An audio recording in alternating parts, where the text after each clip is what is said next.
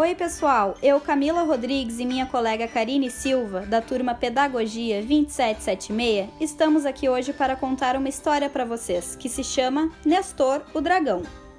Nestor era um dragão calmo que gostava muito da floresta onde vivia. Ele era muito feliz e adorava as flores e as árvores daquela floresta. Quando escutava um barulho, ia correndo se esconder na caverna escura Nestor ficava na caverna bem escondido. Ele não queria que ninguém soubesse que havia um enorme dragão naquela floresta. Um dia, Nestor ouviu barulhos e, como sempre, correu para sua caverna. Ficou espiando e teve uma terrível surpresa. Estavam cortando as árvores que tanto adorava. Num impulso, Nestor saiu de sua caverna e fez um enorme barulho. Começou a soltar fogo pelas narinas e a correr atrás daqueles homens malvados. Nestor não queria que destruíssem suas árvores, suas belas árvores.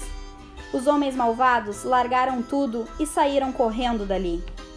Nestor falou bem alto: Eu protejo a natureza e não quero que ninguém a destrua. Nossas vidas dependem dela também. Fim.